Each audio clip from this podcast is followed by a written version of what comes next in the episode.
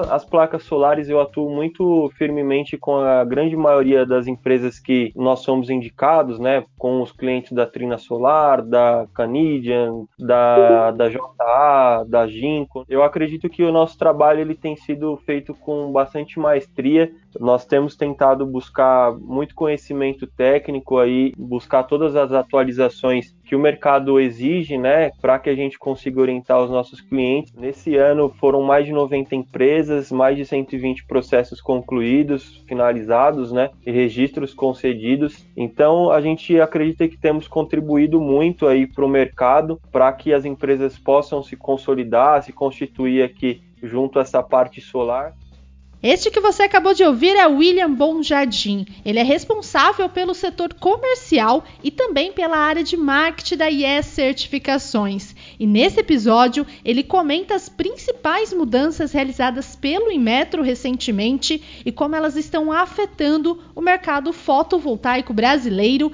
esclarecendo diversas dúvidas para o Papo Solar. Quer saber mais? Então continue ouvindo este episódio do podcast. Este é o podcast Papo Solar, podcast que conta a história dos empreendedores e empresários de sucesso do mercado fotovoltaico brasileiro. Este podcast é uma realização do Canal Solar. Eu atuo aqui com certificação há um pouco mais de cinco anos. Eu sou publicitário de formação, formado no ano de 2018 desde que eu entrei aqui na IES, eu atuo com a certificação de produtos e diversos produtos. Hoje eu faço parte da equipe de gerenciamento comercial e também da equipe de, de marketing, né? E durante esse período da, da minha carreira profissional, eu desenvolvi vários projetos né, de concessão de registro, de atuação com certificação de produtos com Inmetro, de homologações de produtos com a Anatel. Então, durante esse período, a gente conseguiu evoluir em vários tipos de produtos e projetos aqui com a empresa. Acredito que com a, a parte solar eu tenha um grande conhecimento e agrego um grande valor aí para o mercado, né? Porque nós fazemos a consultoria direta. Eu, pessoalmente, falo com a grande maioria dos gestores das empresas que me procuram e oriento aí todas as questões de mudança, de, de, de atuação da portaria, de procedimento, de como que o Inmetro se comporta. Então, durante esse período de atuação, eu tive essa evolução, né? E além da, da, do escopo de placas solares, eu atuo com vários outros produtos, brinquedo, artigo escolar, componentes automotivos, eletrodomésticos, todos com base aí nas regulamentações, nas normas e exigências que o Inmetro é, imputa aí para cada empresa. Você comentou então a sua atuação no mercado fotovoltaico. Para a gente entender um pouco, explica aqui para os ouvintes do Papo Solar como que funciona essa regulamentação da parte do Inmetro nos produtos do mercado fotovoltaico. Qual a importância dessa aprovação? O que acontece, tá? Os produtos fotovoltaicos, são quatro, né, que compõem o sistema, que são os módulos, controladores de carga, bateria e inversores. Eles são regulamentados pela portaria 004 de 2010, salvo engano. Essa portaria ela tem um procedimento no qual as empresas importadoras e comerciantes, no caso, fabricantes também, devem ter o seu próprio registro, devem possuir um cadastro no sistema orquestra e obter o registro para que os produtos possam estar regularizados no mercado. Então, esse procedimento é através de uma obtenção de registro num sistema operacional do Metro. Nós fazemos geralmente todo o gerenciamento né, desse procedimento junto ao sistema.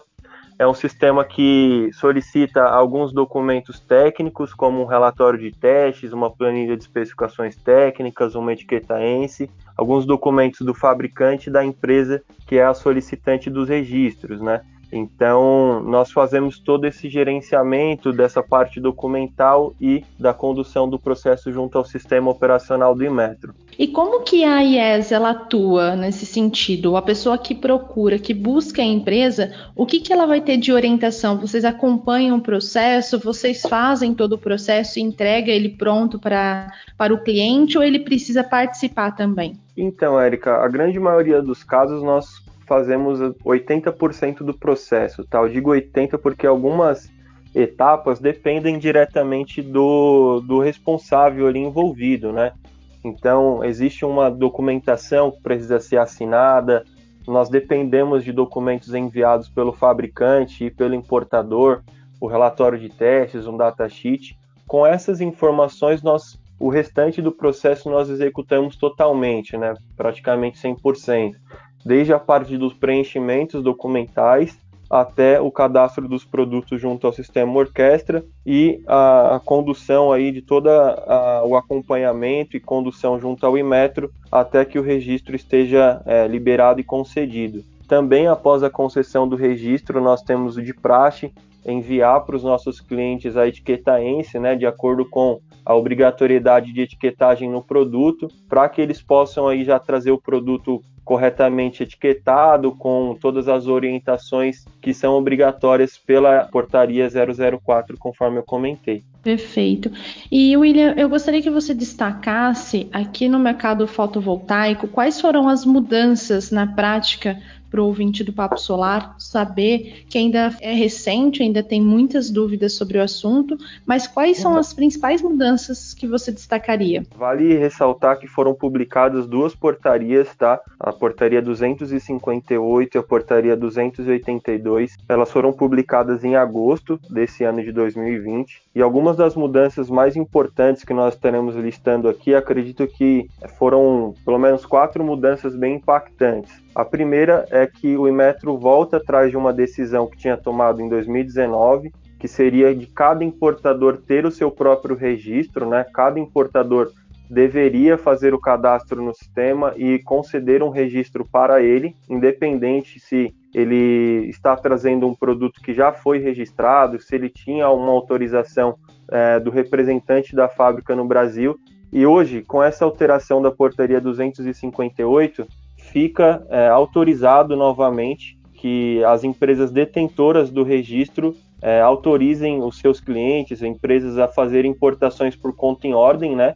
E a mudança, no caso, para que isso seja aprovado, é que as empresas detentoras do registro cadastrem previamente os CNPJs que estariam autorizados. Então, essa é uma mudança muito importante, porque muitos é, representantes antes somente é, apresentavam uma autorização né, para os seus clientes e os clientes não tinham nenhum problema para deferir a LI. Com a exigência a partir desse ano de 2020, a partir de janeiro, né, cada importador deveria ter o seu próprio registro. Com essa atualização, apenas a empresa precisa declarar quais CNPJs estariam autorizados e conceder novamente a carta de autorização, que em tese aí as empresas vão conseguir fazer o deferimento da LI tranquilamente. Então, uma das mudanças mais importantes foi essa. Um segundo, uma segunda mudança que impacta diretamente e positivamente as empresas é a questão dos status, né, do, dos registros, que sofreram pequenas alterações e também no processo de avaliação de cada status. Então, anteriormente você tinha quatro status, que era ativo, ativo com restrição, cancelado e suspenso. Tá? Hoje, você tem uma nova, um novo status, né, que é o inativo, que no caso, se a empresa não tiver interesse de dar continuidade com a importação de algum produto que esteja registrado durante algum período, se ele quiser paralisar a importação daquele produto, ele solicita a inativação do seu registro, apresenta alguns documentos justificando essa necessidade de inativar e todos os produtos que a empresa trouxe antes dessa petição de inativação estariam regulares no mercado e podem ser comercializados tranquilamente. Anteriormente, essa era um, uma etapa solicitada com registro ativo com restrição, só que tinha uma dificuldade para se obter esse registro. E a suspensão, ela teve uma mudança de comportamento, né? Porque anteriormente, os importadores, quando ouvir isso, vai ser uma notícia muito positiva, porque anteriormente, se você perdesse o prazo de manutenção, que seria a cada 12 meses, eles estariam com seus registros suspensos. Se ele tivesse com algum embarque em trânsito, se ele tivesse com algum embarque trazendo é, os produtos para o Brasil com esse registro suspenso,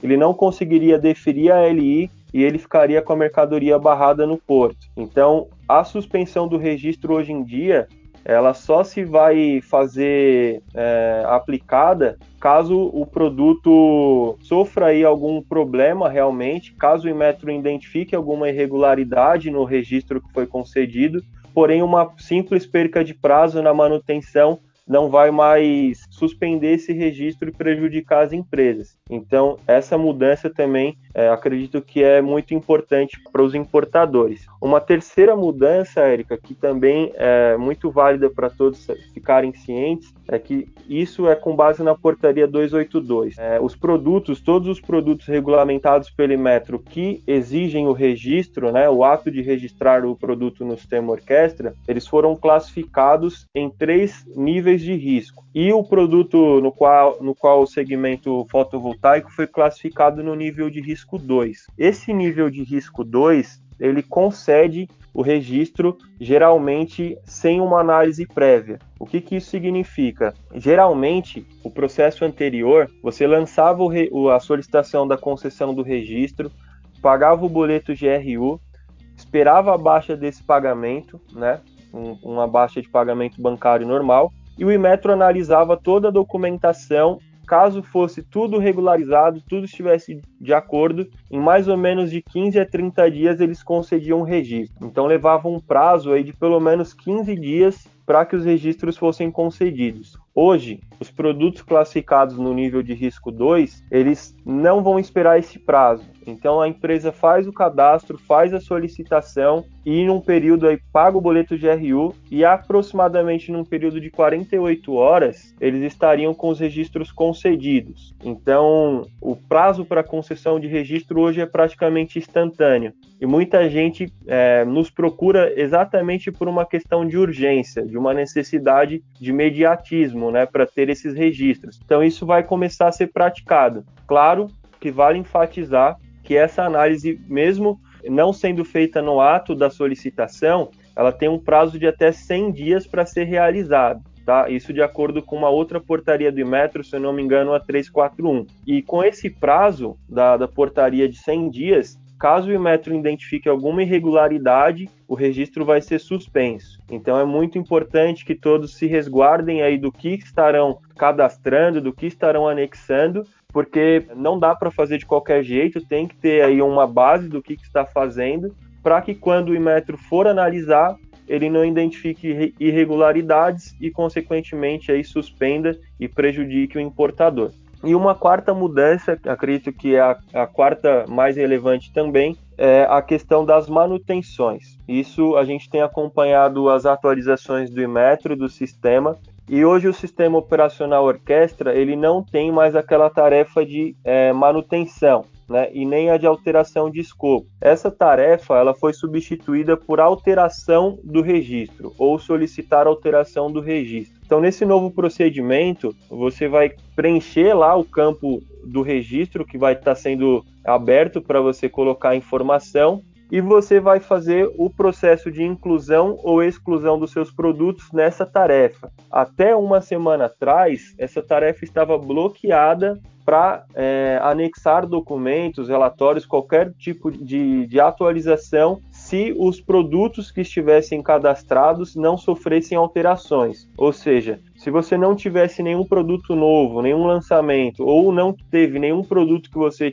tivesse interesse de excluir pela falta de compra, porque não pretende mais importar, porque não tem mais em estoque, você não conseguia cumprir essa tarefa se você não tivesse uma dessas etapas sendo feitas. Hoje, o que a minha equipe técnica me orientou é que isso já, já foi atualizado pelo Inmetro e que essa tarefa solicitar alteração de registro também está servindo para que você anexe ali os documentos pertinentes à manutenção do seu registro. Então, nos casos dos, dos painéis solares, é, o relatório de testes, o termo de compromisso e alguns outros documentos poderão ser anexados, mesmo sem nenhuma alteração nos produtos cadastrados no sistema. Então, quanto às mudanças, acredito que essas são as mais importantes aí que as empresas fiquem cientes de que elas se atentem aí nos seus cadastros junto ao sistema. Outro ponto importante é de que desde o dia 16 de agosto o Orquestra ele passou para a versão 3.0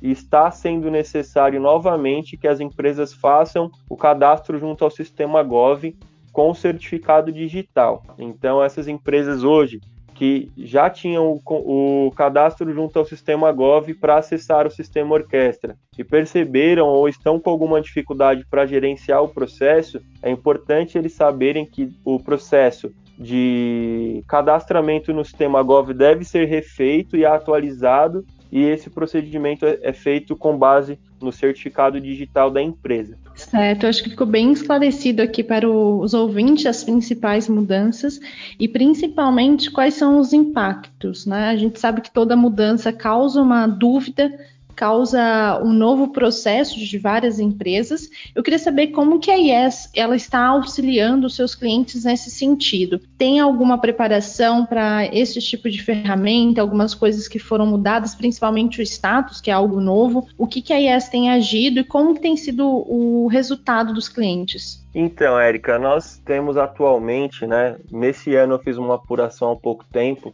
e nós fizemos cerca de 120 registros para 90 empresas no período de 2020. Né? Isso pode ter alterado porque já faz uns 15 dias que eu fiz esse levantamento. Todos os nossos clientes nós estamos buscando fontes aí de, de orientá-los. Nós fizemos um e-book, está disponível no nosso site, no nosso blog, Estamos procurando também outras fontes de divulgar essa informação, vocês são deles, para que todos fiquem cientes aí de todas as mudanças, né? Até agradeço a oportunidade da gente conseguir fazer esse trabalho com vocês. E nosso trabalho, ele compete em gerenciar todo o sistema orquestra, né? Então, para os nossos clientes, para as empresas que tiverem interesse em nos contatar para saber mais sobre os nossos serviços, nós vamos coletar algumas informações para que a gente consiga ter acesso ao sistema de vocês. Nós orientamos como deve ser delegado aqui o nosso diretor, né, para que a gente consiga ter o acesso às informações do cliente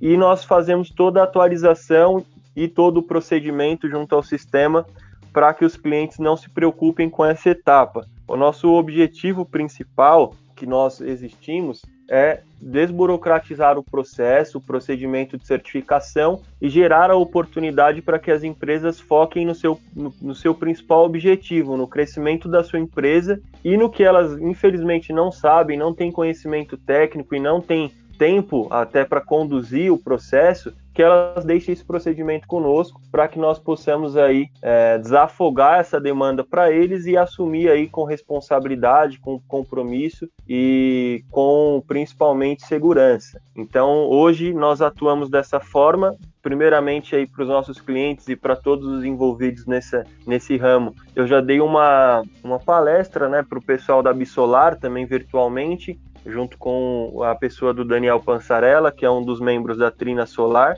e estamos buscando também fazer todos esses conteúdos que possam ajudar aí na orientação e no esclarecimento de dúvidas aí para o nicho fotovoltaico em geral e também o nicho de todas as empresas aí que dependem do sistema orquestra e dos registros para permanecerem ativas no mercado. Perfeito, William. Eu gostaria que você discutisse aqui com a gente como você tem essa experiência com diversos players do mercado, diversos clientes que já atuam no setor fotovoltaico, quais são as principais dúvidas, são as dúvidas recorrentes desses clientes e você pode esclarecer elas para a gente também? Posso, com certeza. A principal dúvida geralmente do pessoal é a questão do enquadramento de famílias, né, do, dos produtos. Então a gente sempre deixa de forma bem transparente que as placas solares têm três tipos de família, que são as monocristalinas, policristalinas e a célula de filme fino. Muitas pessoas também têm dúvidas sobre os documentos né, que devem ser anexados, quais documentos que devem ser obrigatórios. Então, a gente pode divulgar uma lista, o contrato social, os documentos do representante, a planilha de especificações técnicas, solicitação de etiquetagem, o relatório, as etiquetas ENSE, é basicamente esses documentos. Também a questão do prazo, né? Acredito que já foi citado aqui a questão do prazo atual para a liberação desses processos, que acredito que em cerca de 48 horas estaria aí é, concedido o registro agora com essa classificação do nível de risco 2 e acredito que são essas as principais dúvidas, as formações de família, o tempo e os documentos aí necessários para fazer o processo. Entendi. Tem uma dúvida pontual aqui que a gente reuniu de alguns leitores do canal Solar sobre o processo de certificação para inversores que tem um prazo de quatro anos. É isso mesmo? Essa é uma dúvida é, muito pertinente porque eu acho que é até uma falha de digitação mesmo das portarias, tá? Isso para várias portarias. O que acontece? Existe um prazo de validade teórico e um prazo de validade prático. O prazo de validade teórico ele considera um ciclo. Esse ciclo é de quatro anos. Porém, a portaria ela segmenta essa validade, né, ao cumprimento das manutenções de certificação. William, o que é uma manutenção? O processo fotovoltaico, todo ano você precisa atualizar o relatório de testes, porque ele tem uma validade de 12 meses. Então, nos anos é, posterior à concessão do registro, nós orientamos que as empresas busquem um laboratório nacional e façam os ensaios ali em pelo menos um representante da família para que seja atualizado o registro. Então, com esse relatório, a cada 12 meses, se até o procedimento anterior, se ele não fosse anexado no, na tarefa ali de manutenção do sistema, o registro era suspendido, passando seis meses ele era cancelado. Então, como eu teria uma validade de quatro anos, se eu não fizer um procedimento de manutenção, em um ano eu teria um problema. Então a validade prática é de um ano dos produtos. E hoje, como que o processo vai se comportar? Nós orientamos aos nossos clientes e a todo o público em geral que mesmo que a tarefa de manutenção hoje não tenha, não esteja sendo exigida, que você não tenha a obrigatoriedade de atualizar o seu registro e porque ele não vai ser suspenso se você não fizer isso, que eles tenham a prática de permanecer fazendo os ensaios anualmente. Porque caso o Imetro do dia para a noite, que acontece infelizmente, mude algum procedimento, volte atrás, coloque alguma tarefa, suspenda o registro por algum motivo, você tem aí um documento que te respalde, que te assegura e resolve aí teoricamente a sua situação com algumas ações. Então nós sugerimos que as empresas que levantaram esse questionamento que sempre façam aí os ensaios nos produtos anualmente. Perfeito. Tem mais um exemplo aqui que é um, um, caso de um leitor nosso, William, e eu quero usar a sua expertise nisso. Pode ser que você consiga nos ajudar. Ele comprou uma casa que tinha já um sistema fotovoltaico e, ao solicitar a troca de titularidade, a CPFL, que é a concessionária da região, ela pediu esse certificado sendo que o inversor já era antigo, ou seja, já tinha passado os quatro anos. Como que você entende essa razão para ter essa certificação? É realmente necessário? Qual é a sua avaliação? Eu não tenho tanto engajamento com essa parte de concessionárias de energia, mas eu conheço alguns procedimentos e acredito que consigo contribuir sim. O que acontece? É, geralmente essas concessionárias elas procuram a situação do registro junto ao sistema Regi Objeto, tá? que é um site de consulta pública para deixar bem claro, portaria 004 ela não concede certificado, tá? Não existe certificado para nenhum produto do sistema fotovoltaico, tá? Inversor, bateria, controlador de carga e as placas solares. Não existe esse documento. O que existe é um registro. Esse registro geralmente ele é consultado pela empresa aí concessionária da energia da energia. Se esse registro estiver com situação que não seja ativo, teoricamente ele acha que o produto esteja irregular. Só que o que acontece? Muitas vezes as empresas tinham o praxe de, se não fizesse novas importações, de deixar o registro caducar e o registro era cancelado. Só que isso afeta diretamente no consumidor final, no público final, porque as concessionárias fazem essa exigência. Então, hoje em dia, esse problema é corrigido caso a empresa solicite a inativação do registro. Então, para que ela não tenha esses problemas, ela deve, olha, eu não pretendo mais importar esse produto aqui. Então, ao invés de você deixar o registro lá é, ou ativo ou suspenso ou deixar ele ser cancelado, que hoje não, não é mais tão simples que isso aconteça, ele solicita a inativação do registro e teoricamente todo produto que ele já importou, enquanto o registro estava em situação regular, ele estaria regularizado. Tá? Então, a minha sugestão é essa, que as empresas hoje, se não tem mais o interesse de ter o registro ativo, que solicite a inativação deles no, no processo do sistema orquestra. Perfeito. Continuar aqui com mais algumas dúvidas que eu separei que a gente recebeu ao longo da semana é sobre agora o processo de certificação. Alguns profissionais acabam relatando que a certificação do Inmetro ela está um pouco menos criteriosa. Tem relatos de módulos de baixa qualidade, por exemplo, que têm sido aprovados com selo de eficiência. Você sabe se tem alguma proposta para refinar esses critérios, tanto de aprovação e qualificação dos, dos equipamentos? Então, a classificação de eficiência do produto ela é feita com base nos resultados obtidos no relatório de testes. Tá? Geralmente os fabricantes eles classificam nos datasheets com base no que o relatório foi apresentado. Então, assim, se o produto tiver com eficiência ruim, eu acredito que o, ou os ensaios tiveram algum problema ali na realização, as condições dos ensaios eram diferentes do lugar que o produto está instalado, né? Porque isso com certeza afeta. É diferente você ter um, um rendimento e uma eficiência de uma placa num local, num local onde tem ampla contato com os raios solares e um local que praticamente não, não tem, né? Mas isso, infelizmente, não tem, não tem muito como controlar, tá, Érica? Assim, a maioria das empresas, na sua premissa, ela concede os registros com relatórios internacionais e a grande maioria, acho muito difícil, eu, eu particularmente não me recordo de nenhuma placa solar que nós tenhamos registrado que não tenha sido classificada no, na, na classe A da etiqueta ENSE. Então, realmente, essa dúvida, essa pergunta aí das empresas não tem muito como ser muito assertivo, porque é com base no relatório e o relatório já vem pronto, né, do fabricante. E já que você comentou sobre testes internacionais, o Inmetro hoje ele permite que seja feito teste de certificação em laboratórios internacionais, que seja indicado pelos fabricantes? Não indicados pelo fabricante, mas o Inmetro ele tem uma uma rede de laboratórios acreditados e designados internacionalmente e nacionalmente, né? Então, se o laboratório estiver dentro dessa rede de laboratórios acreditados ou designados, que são geralmente membros do ILAC, é, laboratórios com essa credenciação, o uso desse relatório é permitido. No primeiro ano, principalmente, tá? A partir do segundo ano, como eu citei já, nós sugerimos que seja feitos ensaios no laboratório brasileiro. Perfeito. Uma última pergunta, eu sei que a gente já deve ter abordado aqui, mas ela é um pouco mais específica.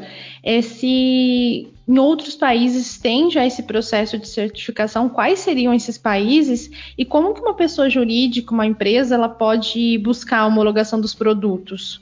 Pelo meu conhecimento, eu sei que cada país ele tem uma regra quanto à importação e exportação de produtos, tá? Então, cada país ele tem ali a sua exigência de certificação. Os países do, da Europa têm lá, a certificação europeia, do, dos Estados Unidos tem a certificação americana, no Brasil tem o Inmetro que faz essa certificação. Então, assim, eu acredito, como as normas de ensaio são internacionais, que nos outros países, caso você apresente o relatório de ensaios que demonstre que o produto está dentro da norma, que tá, foi aprovado, que ele esteja, esteja aceitando, tá? Infelizmente, isso não é uma crítica, mas uma realidade, o, o Brasil é um dos países com maior criteriosidade aí para os seus órgãos regulatórios, tá? Então, é um país que imputa mais burocracias para que as empresas sejam importadoras, principalmente para as importadoras e para os fabricantes. Então, para o Brasil tem essa essa regra para os outros países, os órgãos lá regulatórios devem avaliar e fiscalizar também. Só que eu não tenho muita, muita base de como que é o procedimento. Um outro ponto, como que uma empresa jurídica ela pode buscar essa certificação passo a passo para ela homologar? Então, o processo de concessão de registro, primeira etapa, a empresa tem que se cadastrar, né? Tem que estar ativa aí com o CNPJ aberto no Brasil ela tem que fazer o cadastro junto ao sistema Gov, lá que vai vincular a conta junto ao sistema Orquestra, e posteriormente ela faz ali, através desse sistema Orquestra, as suas solicitações de registro. Aí, como eu disse, já citei aqui alguns documentos que são necessários para esse procedimento. É um cadastro onde você faz ali todo o preenchimento da fábrica, o endereço do fabricante, o nome da família, você preenche as informações dos produtos individualmente e você anexa os documentos pertinentes à sua solicitação. Sendo feito isso, é concedido ali uma, um link, né, onde você baixa um boleto que se chama GRU. Esse boleto ele tem uma taxa, se eu não me engano, R$ 53,53. Fazendo esse pagamento, você consolida a sua solicitação de registro e, consequentemente, já pode aí, nesse prazo de aproximadamente 48 horas, estar recebendo o registro do Imetro. Perfeito, olha só. Quem entende sabe tudo na ponta da língua. Obrigado. É. William, pergunta importante de um ouvinte. Ele comenta que a classificação de eficiência ABCD ela foi usada inicialmente para equipamentos que consomem energia. A dúvida dele é se faz sentido um equipamento fotovoltaico estar dentro desse mesmo procedimento de classificação. Então, nesse caso, a classificação é feita com base na eficiência da eficiência energética, tá? Então, é uma pergunta bem mais técnica que eu acredito que uma pessoa mais engajada com o procedimento do produto possa esclarecer melhor. Mas eu acredito que faça sentido porque o, o módulo, né, principalmente que é classificado, ele vai estar tá sendo classificado com a eficiência A, B, C, D ou E, se eu não me engano, de acordo com o resultado que ele produz ali da coleta da, da energia solar, né? Então, se ele tiver uma classificação, eu não me lembro muito muito bem qual é o range, acima de 13,5, acima de, de 15,5, ele é classificado como A. Então, essa, a, essa classificação é com base na produção de eficiência energética que ele produz. Perfeito. E para a gente encerrar o nosso papo aqui, William, eu gostaria que você comentasse, compartilhasse algum projeto dentro da, da sua atuação que você tenha participado para compartilhar aqui a sua experiência com os ouvintes durante esses, esses cinco anos que eu atuo aqui, a gente fez vários processos, nós temos clientes de diversos portes, né? Nós tentamos aí trabalhar cada um de acordo com o seu perfil. Com a, as placas solares eu atuo muito firmemente com a grande maioria das empresas que, que no, nós somos indicados, né? Com os clientes da Trina Solar, da Canadian, da, da JA, da Ginkgo. Eu acredito que o nosso trabalho ele tem sido feito com bastante maestria. Nós temos tentado buscar muito conhecimento técnico aí e buscar todas as atualizações que o mercado exige, né? Para que a gente consiga orientar os nossos clientes. E eu acho que a, todos os meus clientes aí, como eu disse, já citei nessa conversa, nesse ano foram mais de 90 empresas, mais de 120 processos concluídos, finalizados, né, e registros concedidos. Então, a gente acredita que temos contribuído muito aí para o mercado para que as empresas possam se consolidar, se constituir aqui junto a essa parte solar e dos outros scopes que nós atendemos a mesma coisa, nós atuamos com grandes varejistas, Grupo Big, que era o antigo Walmart, com Le Biscuit, com Case Vídeo do Rio de Janeiro e com grandes importadores de diversos segmentos aí. É, então, eu sou muito satisfeito em conseguir ajudar e contribuir a todo, todos os, os nossos clientes. Eu acredito que nós temos um papel fundamental aí que contribui diretamente, principalmente com o trabalho deles, né, com o desejo deles e também com a economia e com o Brasil de uma forma geral, gerando essas oportunidades de das empresas conseguirem fazerem os seus negócios, importarem os produtos e, e alavancarem os seus projetos. Perfeito, muito bom saber disso, da atuação da empresa também. E para a gente encerrar o nosso papo aqui, William, eu gostaria que você deixasse uma mensagem para quem atua no setor fotovoltaico referente à importância das classificações, a importância da gente ter um órgão como o Inmetro aqui no Brasil para ajudar a melhorar a qualidade dos equipamentos. Claro, com certeza. A certificação com o Inmetro é um procedimento hoje compulsório que cada empresa que pretende fazer, a trabalhar com algum produto que tenha necessidade de certificação, primeiramente tem que se adequar à necessidade. É um objetivo primeiramente para gerar uma segurança ao consumo ao consumidor, tá? Então o Inmetro ele é constituído para que o número de acidentes, o número de prejuízos, o número de danos, principalmente às pessoas e ao meio ambiente, sejam minimamente impactados. E a empresa com o selo do Inmetro, a etiqueta ENSE, ela com certeza agrega um valor comercial ao produto, né? Porque é um produto que foi testado, é um produto que passou por um procedimento de avaliação que não é um procedimento simples. Então, eu acho que as empresas devem cada vez mais realmente estarem com o intuito de, de ter o certificado do Imetro, ter o, a, o registro no Imetro, estarem com os produtos regularizados, e não somente do Imetro, mas qualquer produto que tenha a necessidade de algum órgão regulatório, IBAMA, Anvisa, Anatel, nós atuamos com Anatel e com o Inmetro, né? Eu deixo aqui a minha pessoa disponível caso tenha alguma dúvida, caso possa contribuir de alguma forma com os interesses e objetivos de vocês. Estou totalmente à disposição para conseguir entender melhor a necessidade de cada um e conseguir desenvolver um trabalho personalizado e, e com certeza eficiente para todos vocês. E o que mais você precisa saber hoje? Apesar da pandemia, distribuidoras garantem entrega de produtos fotovoltaicos. BNDES investe cerca de 1 bilhão de reais em energia solar. E mais, parceria internacional firmada pela Bisolar ampliará projetos fotovoltaicos no Brasil. Confira estas e outras notícias em canalsolar.com.br. Este foi o Papo Solar, o podcast mais importante do setor de energia solar. Semana que vem tem muito mais. Até lá!